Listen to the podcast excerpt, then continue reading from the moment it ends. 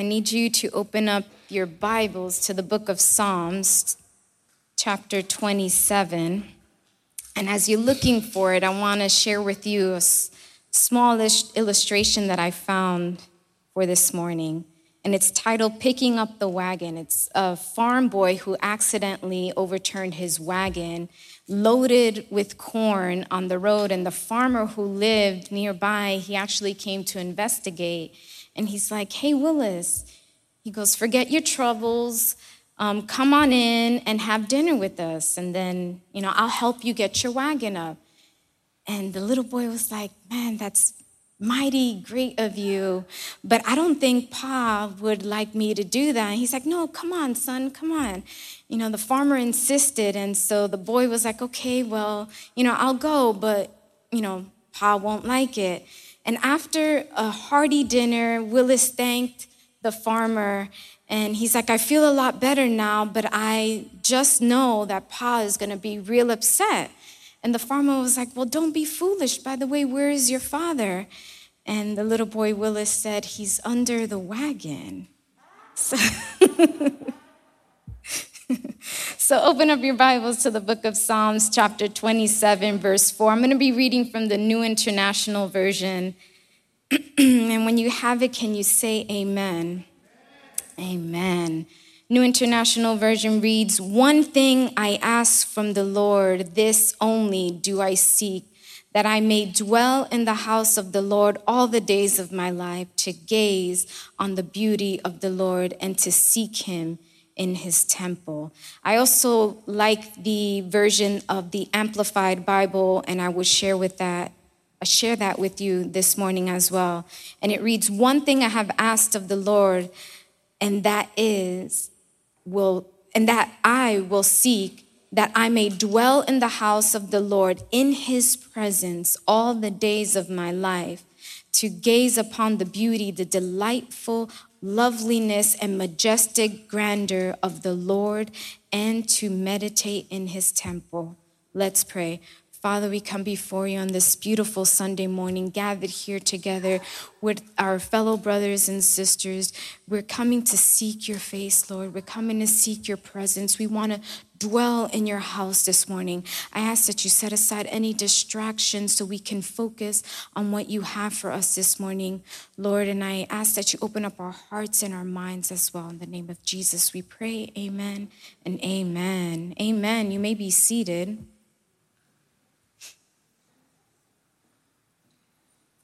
I have titled today's uh, sharing of the Word of God, Who Are We Entertaining? And there's been a kind of the same focus that, or the same theme that I've been trying to carry on. But here in the book of Psalms, we find David is asking and he's seeking for something. David is showing confidence in that what he's looking for, what is what he is seeking is actually going to be given to him. And even though we are unable to pinpoint the exact moment in David's life in which this Psalms was written, we know that David had enemies that were hunting him. We know that he was in hiding at one time. We know that at one point his sons were actually after him for his kingship. We know that he fought uh, Goliath. So we know the history or the background of the story of David, but what is surprising is that even in the circumstances, the situation, what David was going through, he had enemies and all that, he longed for the joyfulness to be in the presence of the Lord, even through everything that he was going through. And some might question the reason behind this joy that David had. I mean, wouldn't you? I mean, you have someone that's following you and you're hiding, and then you have another one that is telling you you are too small to overcome him, that you have an armor that is much bigger than your body and you can't even walk with it. You have to leave it. You have your sons at another point that are wanting to take what you have. And David had joy. David's greatest joy did not come from him being a king. It wasn't from his riches. It wasn't from the honors. It wasn't because he had overcome certain armies. It didn't come from his position as being a king. It didn't come from the materialistic items that he had. Rather, the joy that David had came from the freedom to worship in the Lord's tabernacle. See, as previously we've seen, the tabernacle was the dwelling place in which God dwelled with his people. And so, the pain in which David suffered during his exile, he was deprived of the privilege to enjoy actually being within the presence of God. And that was David's greatest desire was to be able to worship and to be able to enter his presence and to be able to enter God's presence freely. If I would ask today, our society is trying to really dictate if we and when we are able to gather, if we're able to worship. They're actually trying to tell us what we can and cannot do. But do we live in a blessed country or a state? I feel that we do to some extent. But do you think that in countries where there is an overflow of blessings, how many people can actually mention or state that the freedom to worship is the greatest blessing and the greatest privilege? When I looked up what is the greatest blessing or the greatest privilege, the only thing it gave me was the freedom of religion. And the blessing of the freedom of religion is actually a principle that supports the freedom of one person or community in which um, they can either gather publicly or privately to manifest religion or belief in a teaching, a practice, a worship, and a, an observance. But freedom of religion is also considered by many people and most nations to be a fundamental human right. And living in a country in which we are blessed, you really don't hear many mention that having the freedom to worship is a great blessing and a privilege. And currently, we will not understand this until we actually witness some suffering and some pain, when we actually leave our surroundings, our natural comfort zone, and we go to a different location and we see what they're going through, that's when we actually kind of understand hey, I'm able to freely lift up my hands and worship and be able to come to the house of the Lord no matter what is going on outside. But what David establishes in this particular Psalms is priorities. He he actually tells us that there's a particular arrangement, there's a, a way of things, there's an order of things. And what David is saying is that most importantly, there is one thing that needs to be put first. It should take precedence, it should be at the top of the list, it should rank number one. And here, we see David, he's willingly declaring, he's acknowledging, he has this commitment, this pledge, this promise, this guarantee or a vow for God. David doesn't only declare his commitment, but he confesses his sins as well. How many of us can do that? This is why our brother David, he pleaded, he prayed, he petitioned for God not to abandon him.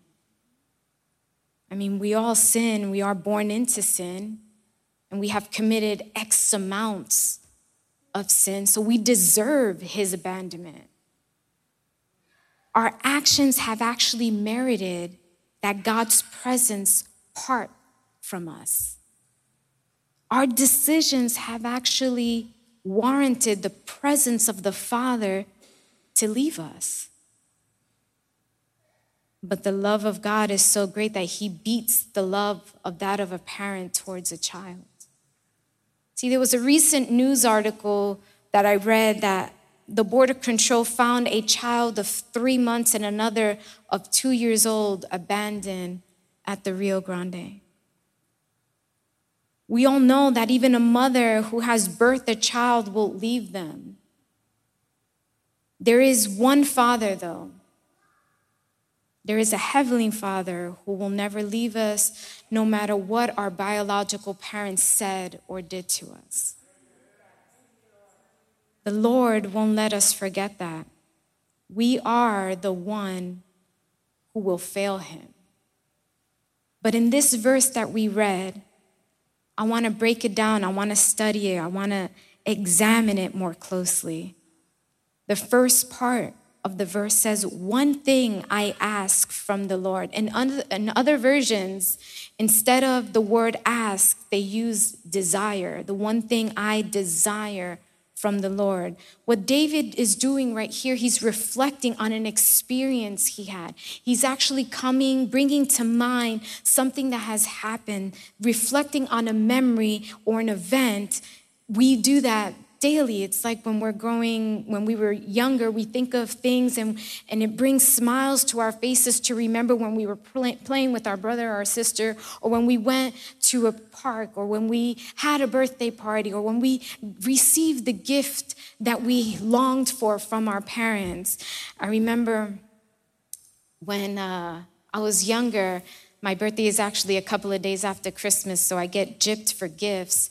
But um, but I remember we, it was Christmas already. We opened up all the gifts, and there was one gift still left under the tree, and it had my name on it. And I'm like, every day I was like, but I want to open it. I want to open it. I want to open it.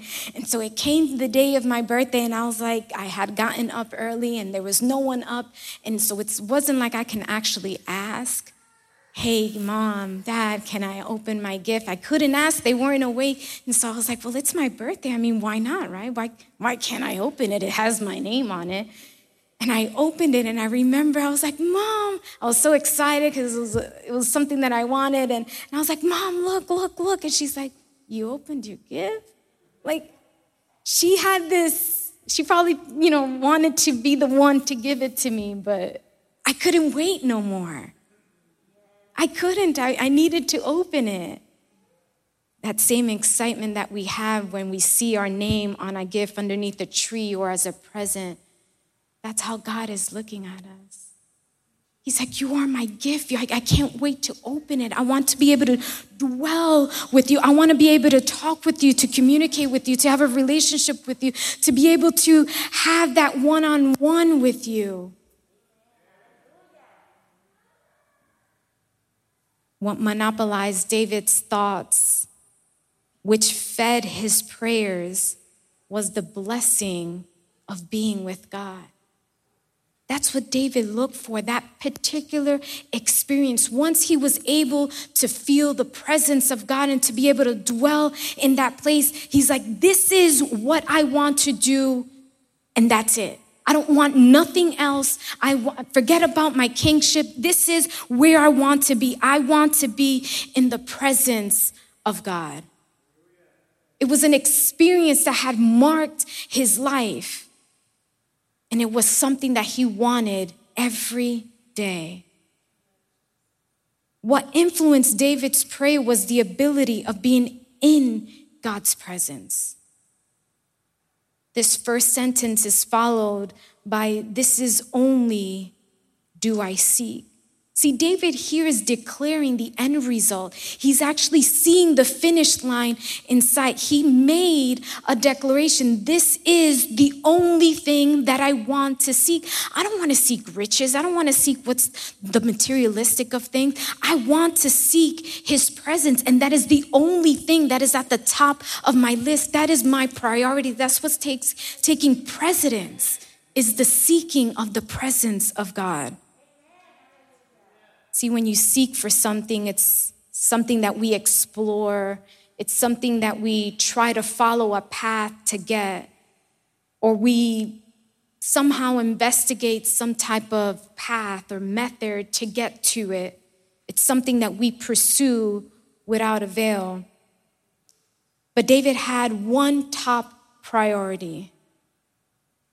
And his priority was to hunt, to quest, to scrounge for, to look high and low for the presence of God. Verse 4 keeps on reading, that I may dwell in the house of the Lord. previously, actually, last, last Sunday, we've seen or we saw that the people of Israel were able to have the presence of God through the tabernacle. And at one point, the Israelites were just okay with seeing the presence of God descend at the tent of meeting when Moses would go. And they were okay with that. But it came to a point where that wasn't enough. And Moses was like, if you don't come with us, we are not leaving. If your presence doesn't come with us, we will not leave. We want your presence with us. We want your presence to come along with us. So, and then they built the tabernacle somehow, some way. And they had the presence of God dwelling with them. These Israelites built a tabernacle in a wilderness with the best materials. And I was thinking of that. How can they get the items that they needed when they didn't have a stable home, where they didn't have a fixed income because of a current job that they had? How were they able to get these materials to build the tabernacle in order for the presence of the Lord to dwell within them? But it was their work that they did their perseverance, their faith in what was given to them, that's how they were rewarded with the presence of God dwelling within his people. But what David is desiring, what David is wanting, is to live in the tabernacle itself. He wants to reside in the tabernacle, he wants to be able to dwell in that place. David wanted to wake, eat, sleep surrounded by the presence of God. He wanted to be enclosed by the beauty of the presence of God. For many of you, you kind of know what a squatter is, but a squatter, for those of you that do not know, is a person that actually takes residence of a home or a place that does not belong to them. And when the actual owner comes to their home or to their place, they actually need to go through the process of eviction to get those people out of their place. But we need to turn like squatters in his presence. And the benefit that we have is that God is not going to give us an eviction notice. He's actually going to welcome us with open arms and be like, Yes, this is where I want you to be. This is where you need to be. This is where I want to be able to express what I want to express with you. I want to talk with you one on one. He's not going to be one of those that's like, What are you doing here? I don't want you here. He's going to be with loving, open arms for us. When looking at a few verses, we can see that David has combed the Hebrew language for various nouns to describe his desire and where he wants to be. In verse 4, he says the house of the Lord or his temple. Verse 5 says his dwelling. And then between verses 5 and 6, his tabernacle. What David was doing here, he was covering all his bases. He's like, no matter what you call it, no matter where it is, no matter where I can find it, that's where I want to be in God's presence. He wanted to make sure that there wouldn't be a misunderstanding that people would be like, "No, well maybe he he meant it this way or maybe he said it this way or no, this is really what it should have been." David wanted us to comprehend the desire that he had was to dwell along the presence of God. That's why he finishes this with saying, All the days of my life. Many of us had actually stated the words, Until we both shall live, or until death do us part. And some have said these words without actually understanding the depth and the meaning of these words. But David, after stating what he would like to dwell in the house of the Lord, he finishes the statement to solidify the length of time that this dwelling would be. It wasn't going to be something temporary. It wasn't going to be something for a couple of days, a couple of weeks, or just until the next situation comes or until the next issue arises. No, what David was saying was, hey, I want this for the long run. He's like, I want this forever. He goes, I don't want just something to cover me right now. I don't want something to be for today. I want something for the rest of my life. See, what David, the way I comprehended or understood it was David was sitting at the dining room about to eat dinner, and the picture that David was painting was a panoramic portrait. It wasn't just what was in front of him in currently, which could be the best feast that you can think of. No, it wasn't that particular thing. What David was talking about was the panoramic view of how he wanted to dwell in the presence of God. It was this whole thing that he wanted to experience. It was something that was itching in him that he needed to fill that thirst. He's like, no, no, it's not something for today. It's not something that's gonna, I want till the end of the week. It's something that I want forever. I want the presence of God forever. Not a single moment, not just one time. It wasn't just a day trip up to San Antonio or to Dallas just to have fun with the family. What David wanted was an eternal destination with unlimited days to dwelling in the presence of God. That's what he was looking for. Verse 4 keeps reading to gaze on the beauty of the Lord. When we actually look at the word beauty, we kind of always channel it to a female. But the word beauty, we get the words grace, elegance, delicacy, attraction. And when defined, it's a combination of qualities that pleases the intellect or moral sense. David realized that there was a beauty in the nature and the presence of God. And that's what he wanted. It was a beauty that could be perceived only when you seek him. So David understood that, that if I want to see this beauty of being in his presence, I need to go after it. David couldn't think of a better job, of a better title than to be bombarded or to bombard his mind and heart with the nourishment of the goodness and the greatness of God. See, there is richness in God. It's revealed to those that seek his presence with all their hearts. What David experienced under the Old Testament law isn't sought after today in a place in which we are more than blessed to, and to serve the King of Kings. David wanted to dwell in the presence of God under the Old Testament law when there was a bunch of stuff out there, and he had to go to the tabernacle. He had to go to that place in order to dwell within the presence of God. And then we're here on a Sunday morning and look next to you how many empty chairs there are, and we are blessed to be in this country.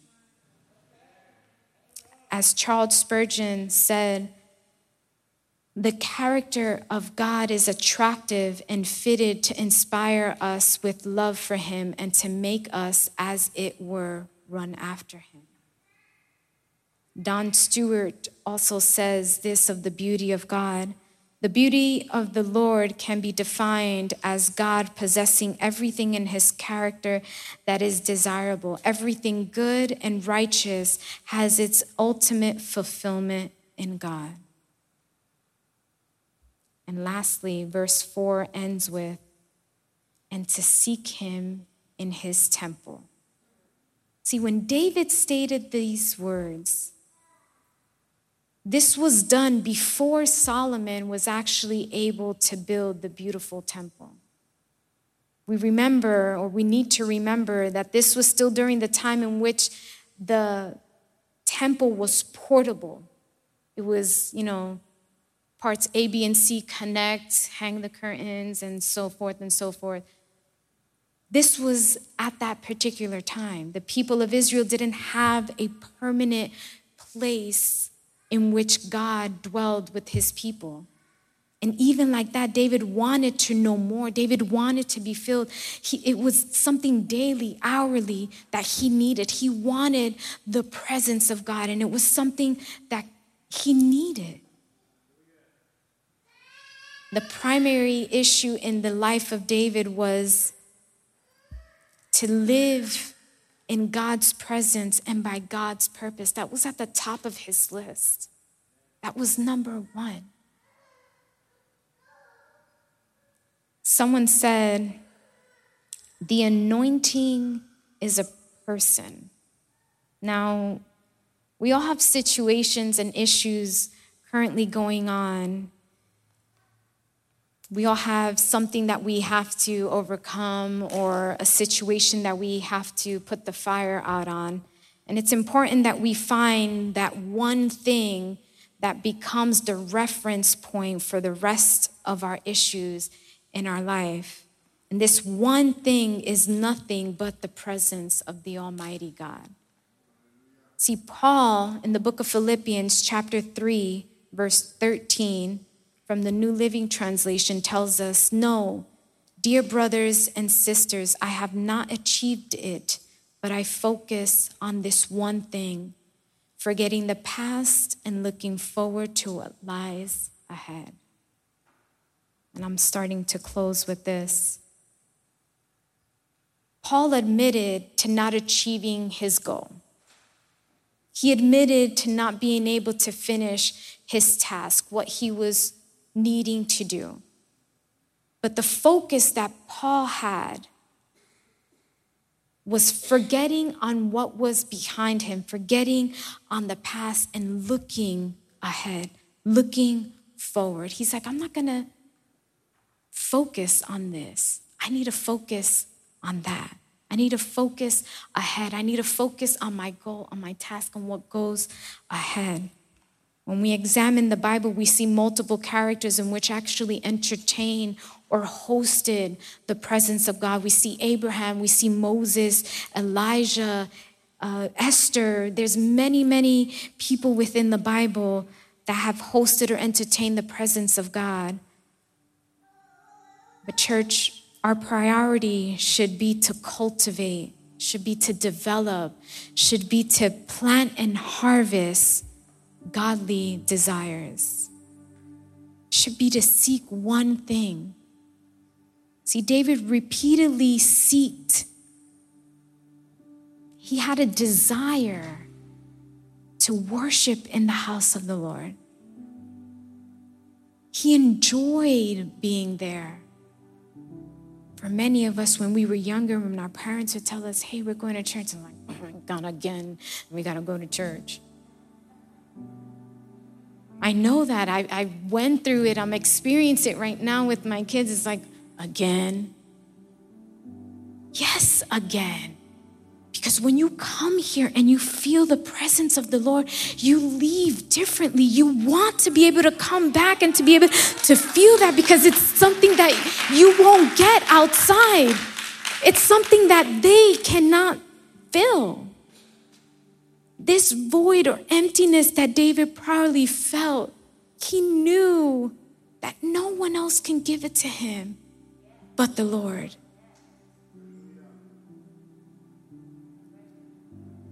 I normally ask you a bunch of questions when I'm up here, and I tried to limit that today, but I couldn't end without trying to ask one question. What is your one thing that you desire? What is that one thing that you seek? What is it? Leonard Ravenhill once said, We do well to ponder the fact that revival comes as a result of a clean section of the church. bent and bowed in supplication and intercession. It views an age shackled with false religion and sickened at the sight of perishing millions. Then they wait perhaps days, weeks, and even months until the Spirit moves upon them and heaven opens in revival blessing. Today we see many that don't have a seriousness for the presence of God. And the presence this morning was something like different. Many, while serving, actually live a double life, or others, while praying for someone, at one point will be gossiping about others at another point, or while at one point, while some will help a few, will kick down their neighbor when they return. As we know, our society seeks selfish benefits. They say, Well, what can this country do for you? Or how much can this country give you at the end of the year? Or some even might say, Well, what are you going to give me for the favor that you are asking me? What can I get? What do I benefit from this? From me helping you? I want to ask you to stand.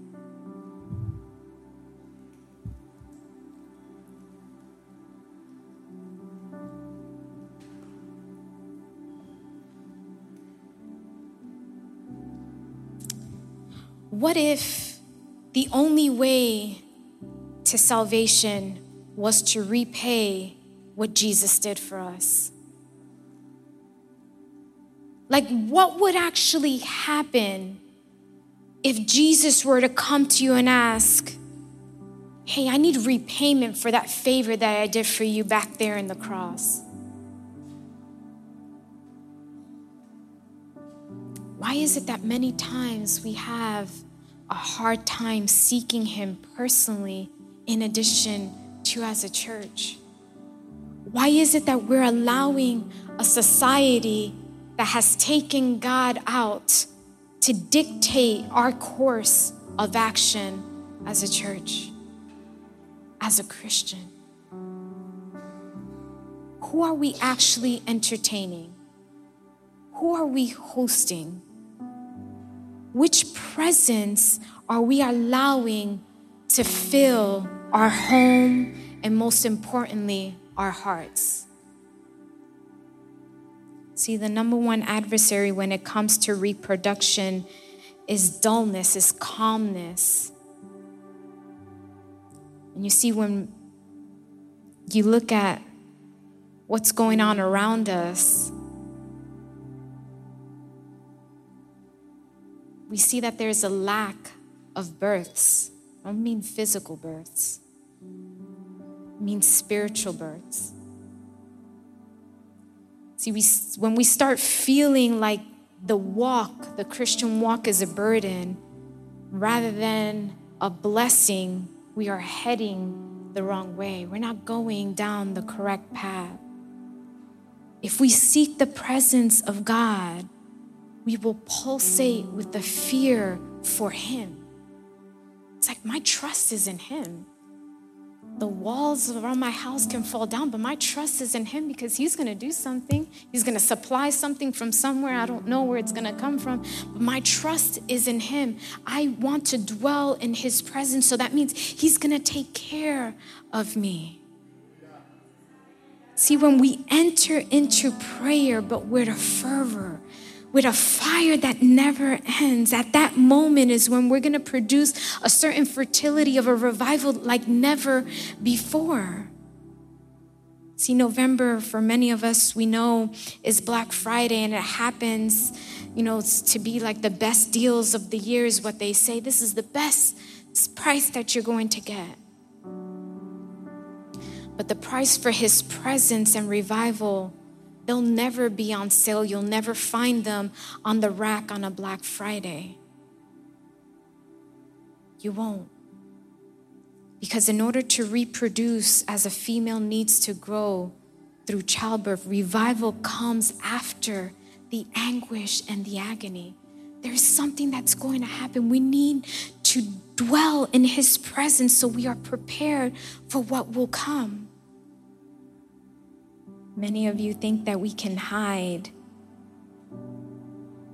But when we entertain or when we host the presence of God, that means we are aware of Him and He is aware of us.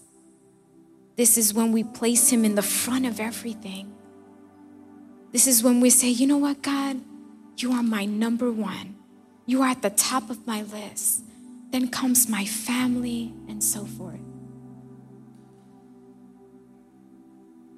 When we have guests over, our guests are the ones that we entertain. We want to make sure we give them the best and the best cups and the best plates. We don't want nothing to be dirty. We want them to enjoy what we have given or what we want to give towards them.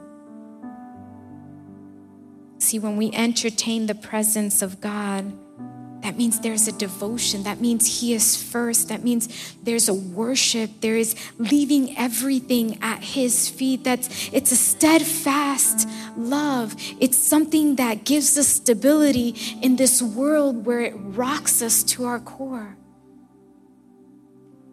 So I ask you, who are we entertaining? Who are we hosting? Is it the presence of God? Let's pray. Father, we come before you on this Sunday morning, Lord. We were able to come to your feet and deposit our hearts there, Lord. Many of us were able to feel your presence, Lord. Lord, I ask that you put that fire in our hearts to seek, to dwell in your presence, like David was telling us, Lord. Just like David told us in the book of Psalms, Father. That same way is the way we should be seeking your presence. We should be seeking it daily, Lord. Father God, that should be the thing that we seek for, the only thing that we are looking for nothing materialistic, not to be able to be um, put in the next position at our job or to have the best car or the best house, but allow us, Lord, to seek you and you only. That we may be able to gaze on just the wonderfulness of you, Lord. That we may be able to seek you in your presence, Father.